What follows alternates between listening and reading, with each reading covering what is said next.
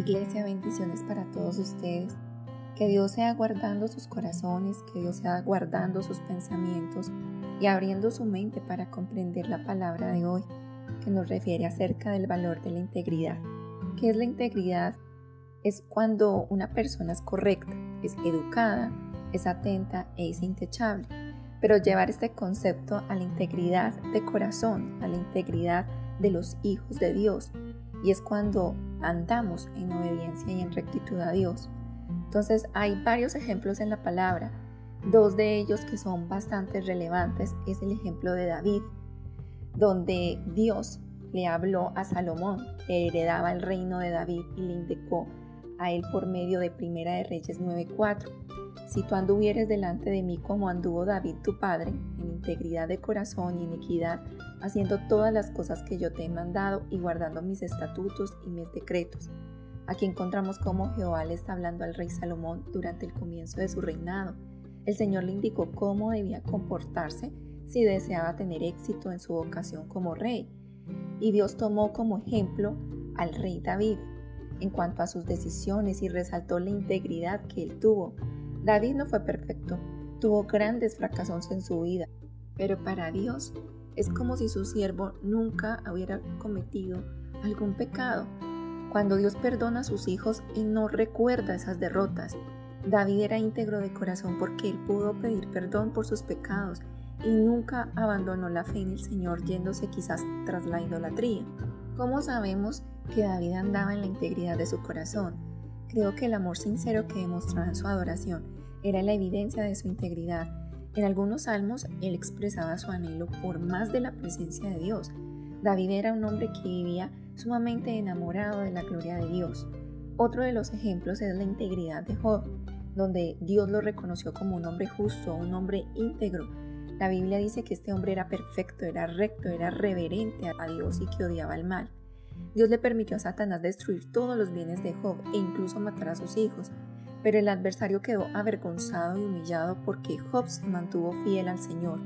Job 2.3 dice, Jehová dijo a Satanás, ¿no has considerado a mi siervo Job, que no hay otro como él en la tierra, varón perfecto y recto, temeroso de Dios, apartado del mal, y que todavía retiene su integridad, aun cuando tú me incitaste contra él para que lo arruinara sin causa?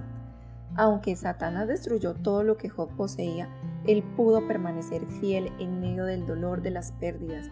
Él supo apreciar más su relación con Dios que las bendiciones temporales de esta vida. O sea, el diablo fracasó en su apuesta contra el carácter de Job. Pero la verdad es que quienes sirven al Señor solo si todo les va bien. Entonces mi pregunta es, ¿cuándo, ¿cuántos de nosotros permanecemos fieles siempre y cuando no nos vaya mal? ¿Qué precio tiene nuestra fidelidad y rectitud? ¿Cómo reaccionamos en los momentos de dolor? Para continuar amando al Señor en tales circunstancias es necesario confiar en la bondad de Dios y en su amor hacia nosotros. Estoy segura de que mientras Job lloraba por la muerte de sus hijos, el enemigo quizás atacó su mente con mentiras acerca de la bondad de Dios pero a pesar de que no podía entender por qué todo este mal había llegado a él, Job fue capaz de perseverar en su fe. E incluso su mujer le, le cuestionó y le dijo a él, aún retienes tu integridad, maldice a Dios y muérete. Hay tiempos de pruebas bastante difíciles para los hijos de Dios. Incluso las personas que amamos pueden convertirse en la boca del enemigo para cuestionar o ridiculizar nuestra fe.